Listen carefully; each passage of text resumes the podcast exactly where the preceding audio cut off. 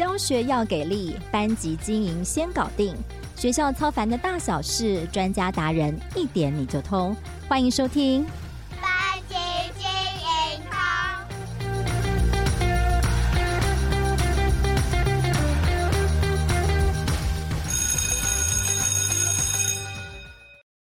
Hello，班级进通的听众朋友们，大家好，我是主持人邵文，也是翻转教育的美声主编。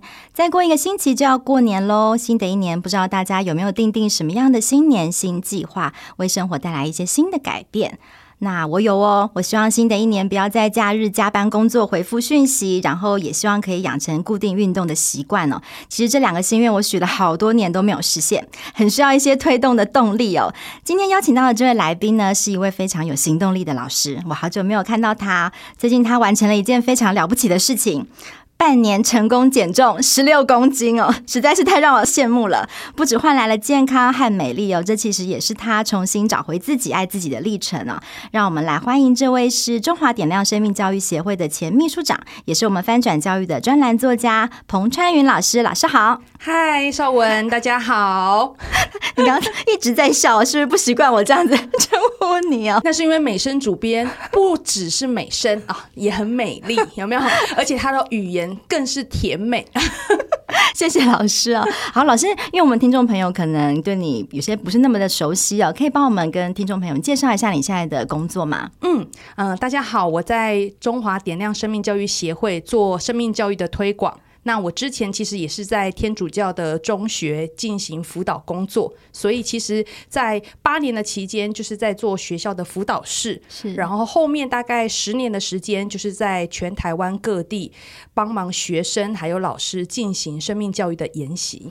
哇，对，我有听过老师生命教育的一些课程哦，上过老师课程的人就知道，老师是对教学非常有热情、有活力的。他只要一拿到麦克风，整个会大变身的那种哦。但是呢，往往这样正能量饱满的人哦，他其实也很容易一直在照亮别人的同时哦，会忘了自己哦。想要请问一下老师哦，那时候为什么会想要开始对自己的生活啊，包括体重等等呢，做出一些改变？是发生了什么事情？在这边的时候，我也想先问一下大家，就是。你是不是个工作狂呢？老师看着我，我我我应该是 对，就是刚绍文有说啊，他的新年新希望是希望就是假日不回讯息，多么微弱的一个小小的心愿，是不是？但是他却非常的困难，这些就是我们工作狂的各位很容易发生的事情。我也是，就是我没有想过原来可以有一个断点。就是不要回讯息的断点，是我光看到 LINE 上面有红点点，我就很焦虑。我就心里想说，有时候我们工作一整天，我终于可以有看手机的时候，看到一堆红点点，我就很想赶快把它消除。是，然后坐在那边回所有的工作讯息，等回完，可能三个小时过去了。是，然后其实你的午餐、晚餐，你根本也没有时间去吃，然后等着你一起用餐的家人，就心里想，你到底什么时候才要回完讯息？是，我觉得我的契机点应该就是在我的家人在好几次的等待，然后后来生气的那个当下，我就心里想，我到底在干嘛？那可是因为在这个过程里面，我不知道大家有没有这样子的觉察。嗯、我自己本身如果只有我自己的时候，基本上在工作里面的我是很狂热的，嗯、是很沉浸，没有感觉到时间的。但有别人提醒之后，那一刻才会发现，哎。是不是我好像不应该这样生活？因为确实，在我之前在学校工作的时候，因为我们是天主教学校，也是私立学校，我当时的状态是我要做辅导组长、资料组长、特教组长，嗯、同时还有十六堂的课。然后我觉得这件事情是正常的，因为我是初任教师啊，嗯、那这不是很正常吗？嗯、然后我们要办全国的原住民的营队研习，是全部的行政人员就两个。一个负责场内，一个负责场位，然后你要办这么大的活动，很正常啊，因为人手不足，所以就应该是这样啊。然后工作从早上七点，然后到晚上九点，永远都是有月亮星星才回家，很正常啊。就是你没有想过这一切是奇怪的，嗯。然后直到就是当我发现我的那个，比如说脖子啊、颈肩都冒出非常多的痘痘。然后突然在二十九岁那一年的时候，经历了人生第一次的失眠，就是完全睡不进去，没有发生任何事。嗯、然后至此，我只要中午以后喝任何的茶水，嗯，我晚上就会睡不着。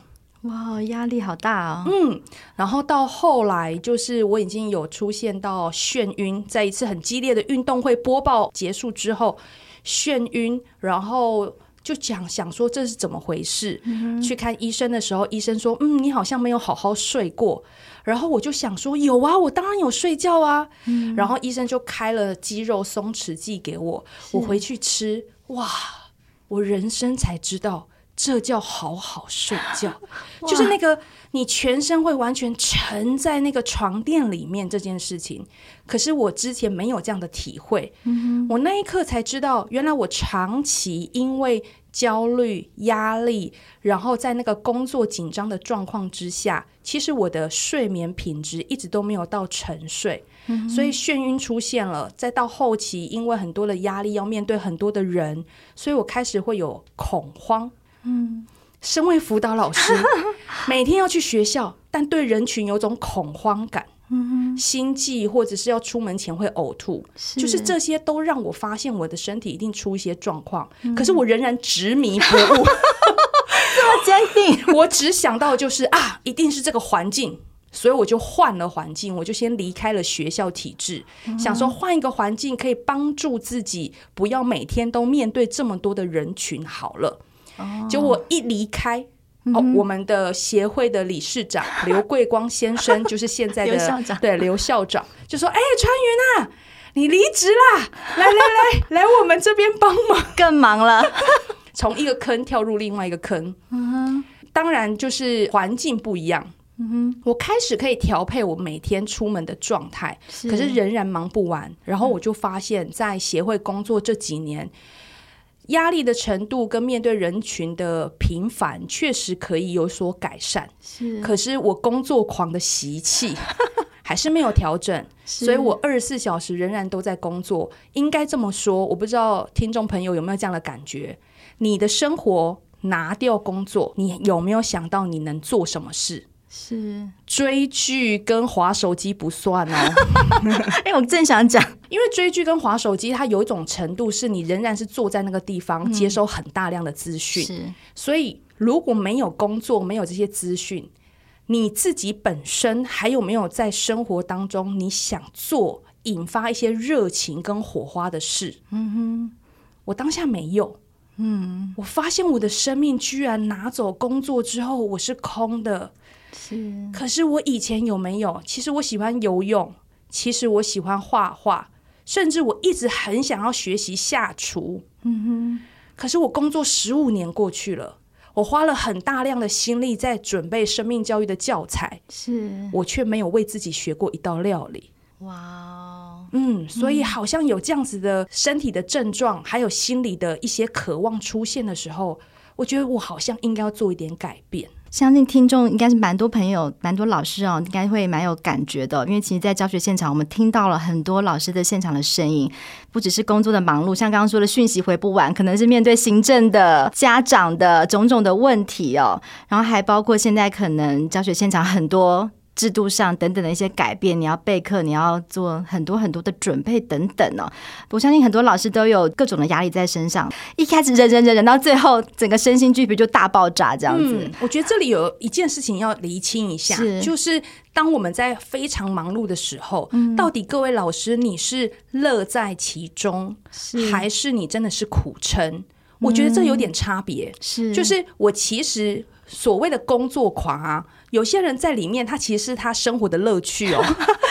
我也遇过，我们有伙伴，他就是分不出来工作跟玩乐有什么差别，因为他觉得在工作当中就是玩乐，我觉得很不可思议。是，我也有一点点是这样，我非常喜欢备课，我非常喜欢就是去研究各种教学的历程。嗯，我沉浸在当中，完全不需要任何人 cue 我。但是我可以感觉到，我去面对人群的时候，他是有压力的。是，所以我慢慢在这个过程发现，我有自己觉得很快乐的部分，也有苦撑的地方。对，所以老师们也是，你可以回想一下，你自己一定有乐在其中的部分。是，但是也有那些压力值。我自己的压力值是来自于我是一个很容易焦虑的人，而那个焦虑其实是来自于恐惧。我恐惧自己可能做不好，嗯、同学会觉得无聊。我自己如果没有把行政工作可以安排有节奏，可能让其他的老师在跟我合作上会有点卡卡的。嗯、所以为了这些焦虑，我就会比较过度的去思考跟讨好。嗯、所以回到最根源，我之所以恐慌里头，其实是我有很强烈的担心不足的这个部分。是因为这个不足，所以花了很大的力气去做前面的准备。那永远担心无法满足他人期待的这个心理压力，嗯、即使我已经做得够好了，我还是觉得不足。所以长期下来，从来都不是我的学校环境或是协会的工作有多忙碌而已，是在那当中的我自己会被这样子的焦虑或是过度付出给困住。所以我才觉得好像要做一点调整，即使里面有我喜欢的因素，我相信，嗯，但我还是必须要把我困扰卡住我的那个地方去做一些改变。哇，我觉得要做到像老师刚刚说的，哎，去发现自己长期卡关的那个习性，或者那个卡关的那个点，做出一些改变。我觉得那个觉察本身不是这么样的容易。那你是怎么做到的？我自己教生命教育，我在课堂中都告诉孩子，嗯，要贴近自己，要觉察自己。你对孩子讲这些话，其实也会回过头来问自己：哦、我们生涯规划孩子，那我们有没有生涯规划自己？你做到了吗？对，所以其实我前面都是铺陈哦，十几年在教学的过程当中。我们都知道这些点，但还是做不到。就像 就是刚才绍文提到的，就是我们好像会有一些一直新年新希望，但是却。每年许的愿望。嗯，我发现里面有个最重要的动机，就是我里面的内在有没有受到一些影响。嗯，我有个触发点。就是李重建老师，是。有一年我跟重建老师一起在香港，就是做生命教育的交流，然后我在那个现场真真实实的遇见他，然后我就觉得哇，这个人不只是出书跟讲课，他是。本人非常的身心一致，嗯哼，让我非常想要去听他的演讲，是，然后我报名他的工作坊，在那个过程当中，我跟他有一次的对话。然后过程里面，我深深的感觉到，就是他问我的问题，让我回到我的小时候，看着那个小女孩。然后他问我说：“你想要对这个小女孩说些什么？”我就说：“我觉得她好可怜。”嗯哼。然后崇建老师就说：“她不需要被你可怜，她需要你好好爱她。嗯”哇！我当时哽 咽到不行，我讲不出话来。可是那一刻。我有一个很深很深的感觉，是一股爱进来。是我没有想过要用爱的方式去看这个辛苦的小女孩，嗯，因为这小女孩一直花力气在讨好家人跟努力成长，嗯，然后好像什么事情都没有改变哦，嗯，就是刚才有提到我换了一些环境，但我的人没有变，其实状况还是一样的。嗯，是。当爱进来的时候，事情好像都没改变。但是里头暖暖的，然后那个暖暖的就在后面又有一次也有机会看到重建老师的时候，在遥远的人海里面，我可以感觉到，就是我以前会带着恐惧、不安，不知道要不要去跟他打招呼或是谢谢他。可是这一次，我可以是心里暖暖的，然后看见他以后，就是很自在的跟他互动。是那个里面质地的改变，让我意识到说。我好像可以不一样，然后我就回头去想，那我在我的生活当中能不能做这件事？我自认为我是一个非常认真读书跟认真工作的好小孩，嗯，但我没有练习过认真生活。哇，然后我就想。我有没有办法在我自己的人生里面试着给自己一个认真生活的机会？是，于是我就跟我们的协会，因为毕竟这不是我们熟悉的事嘛，所以我跟我的协会稍微请了一段小小时间的假。是，我想要那一天开始做认真生活。是，然后我把我备课的时间拿去了解，就是身体的结构。饮食的结构是，然后刚好家里有 Switch，就是买了健身环。是，因为我人群恐慌，所以我不太可能出去外面运动或是什么健身房。但我可不可以回到自己的家里头？是，所以我就做了这件事情。从我决定开始练习认真生活的那一天，我开始在想我吃什么，以及我可以为我的生活做什么。这不是一次的心血来潮哦，很多的老师可能会觉得说啊，新年新希望，我要减重，我要做一些什么，然后改变，然后做一做两三个月以后就很痛苦。我很清楚知道我那时候的心态是，当我的爱进来的时候，我想要更爱我自己，所以它不是这一次三个月、六个月的减重，它其实是一生的功课，就是练习善待自己。所以那个善待就是我想要更贴近自己发生什么事，是那贴近内在之前，其实最容易贴的叫做身体的状况。那贴近身体状况的时候，我就在想，我如果今天要好好照顾自己的话，我好像可以先从饮食来做调整。所以那时候我就给了自己一些目标。有一句话叫“三思而后行”，所以我后来就会发现，我就叫“三思而后食”。哪三思呢？第一，原形食物，只吃圆形食物，它是不是一个圆形的状态啊？不是圆圆的哦，大家应该明白我说的圆形啦。好，好。然后第二就是营养素。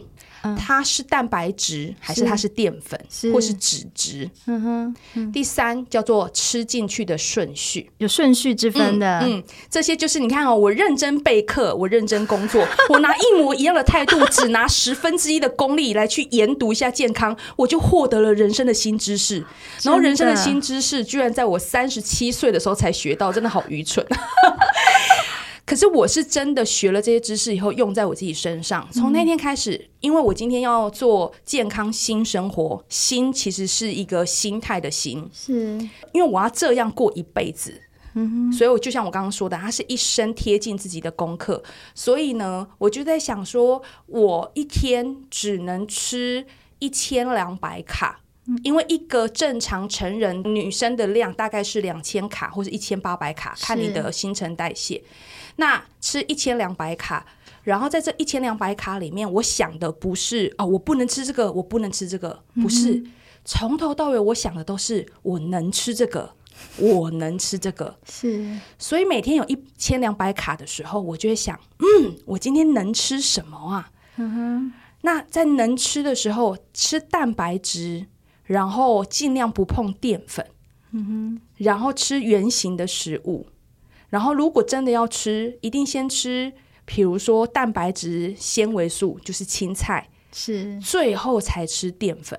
是啊，从老师刚刚这样分享他整个瘦身的一些撇步哦，听起来虽然好像诶，大家会觉得可能跟过去你听到了一些方法有些类似，但我觉得很大的一个改变的点呢，或是很特别的点是，老师从。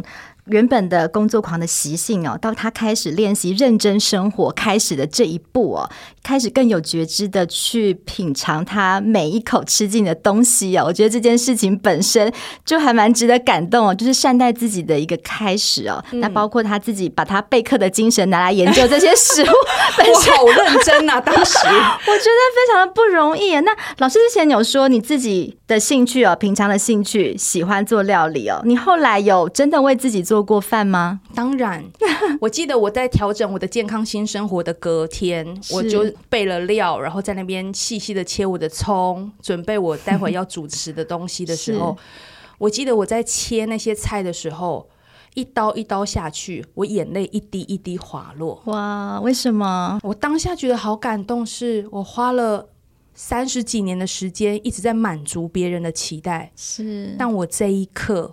我在练习贴近我自己的期待，嗯，一早起来，我不需要为别人而活，我扎扎实实的贴近我一直很想要做料理的渴望，嗯，我在为自己而活。所以，当我在吃这些、准备这些的时候，我知道我其实从来都不是为了什么减重，我也没有设过目标。我说老实话，我真的从来都没有想说我一个月要瘦多少，我只是单纯希望。我可不可以每一口食物、每一次的呼吸都是一个陪自己的过程？是，我能吃这件事情，所以我觉得很美好。嗯哼，它是生活，不是地狱。所以很多人为什么后来会前功尽弃，是因为你把它当做一个目标、一个任务跟关卡。好，我达到几公斤之后，耶，我就重新回到我美好的生活。可是那个过程，其实你的心并没有调整。是。但我现在还是哦，就是当我今天比如说早上工作，然后我能够吃就是两颗溏心蛋的时候，嗯，好满足。我就站在那个 seven 的旁边，然后就吃着那个溏心蛋，咀嚼那个蛋白跟那个蛋黄的感受。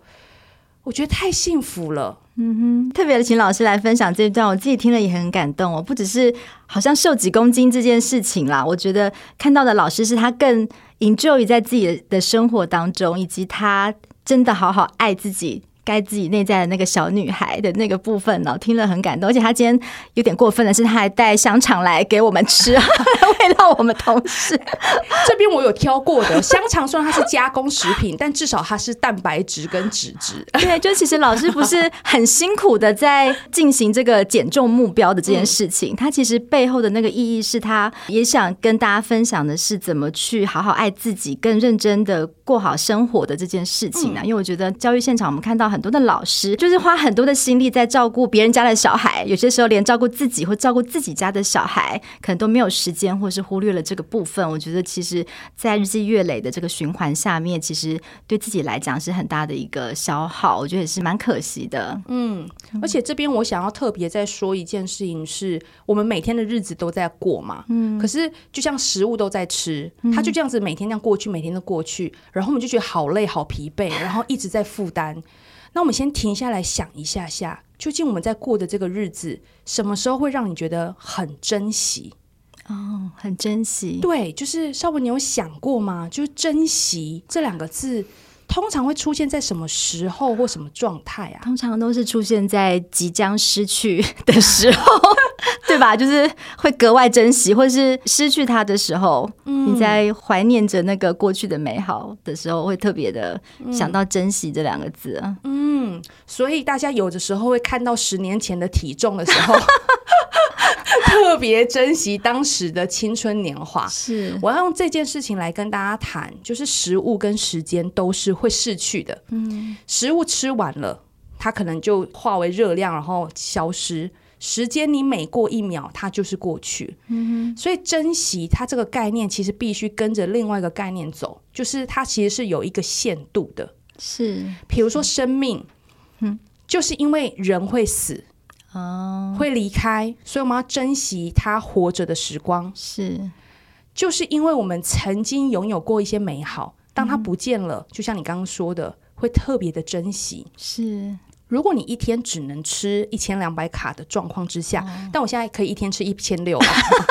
好，就是当你今天只能吃好一千六百卡的时候，你不会啊、哦、什么拿来都吃哦，嗯、你会心里想，嗯，我要吃它吗？嗯、我今天吃两颗蛋就一百二十卡，嗯嗯，蛮好的。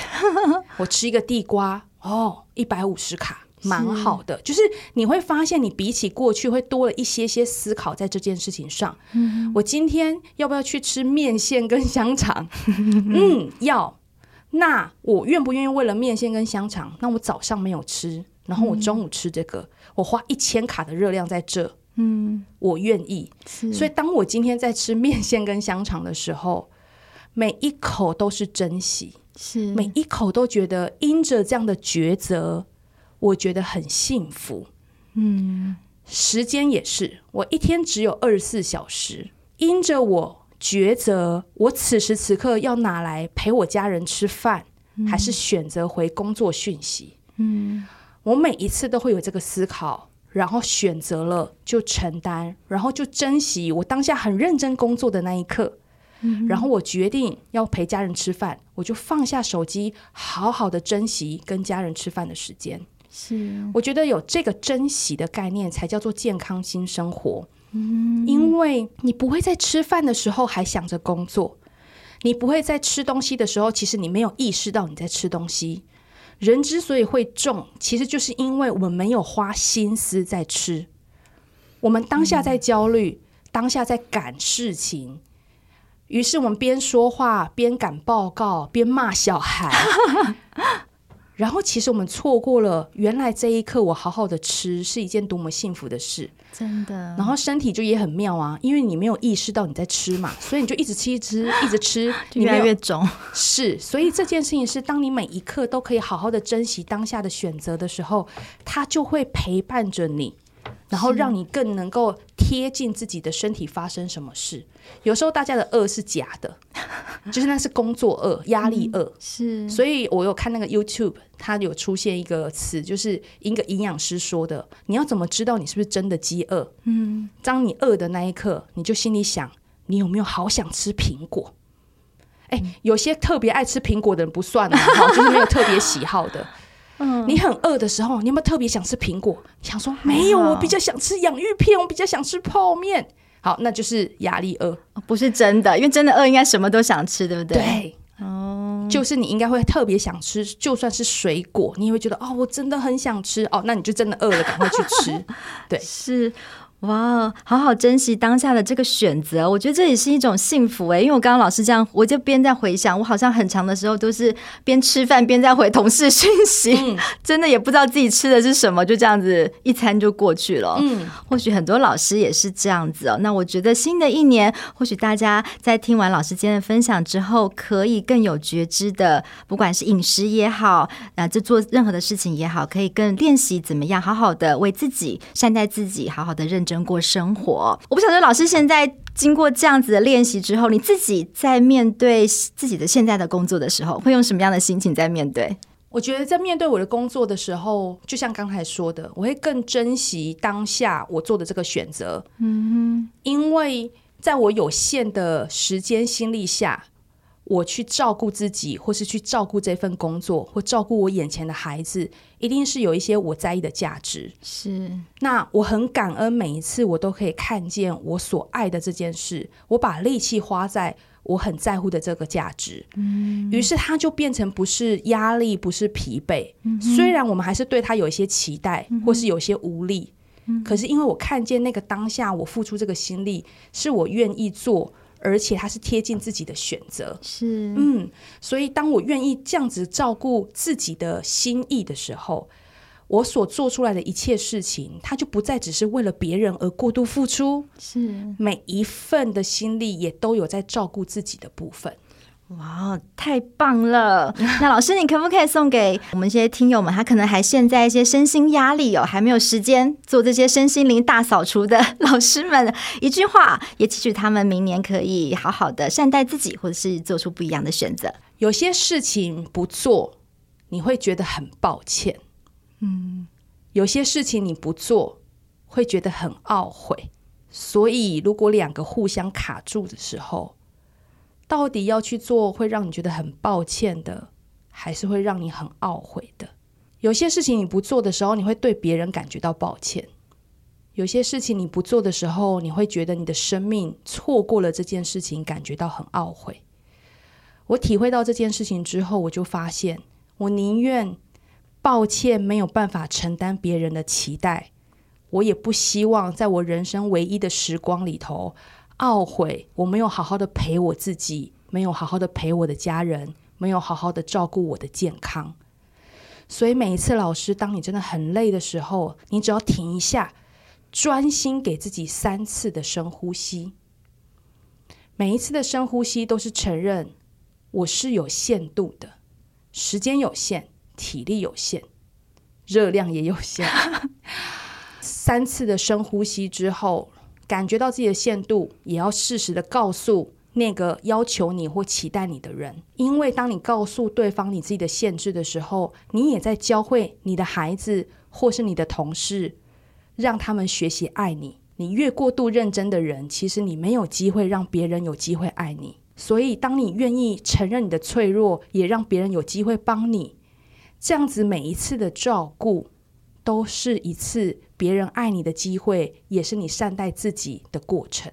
我希望大家听完这一集之后，能够好好的静下心来哦，想一想，不管你在今年历经到什么样子，生活上的压力、教学上的压力等等哦，都希望趁这个即将到来的假期的时候，可以给自己一点机会、一点时间，好好的沉静下来，思考一下。像老师刚刚说的，给自己善待自己的机会，也给别人好好爱你的机会。最后再跟大家分享一下你现在的体重吗？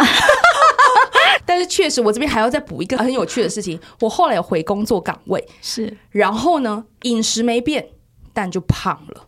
嗯，里面有一个很重要的点，就是工作压力这件事情。嗯，所以压力一出现的时候，你身体就会出现状态，因为它要储存能量去面对这个压力。对，所以怎么办？刚才说的深呼吸很重要，因为它就是让你的身体知道不用那么紧张，你是安全的。然后那个。压力值比较可以平稳的时候，好好睡觉。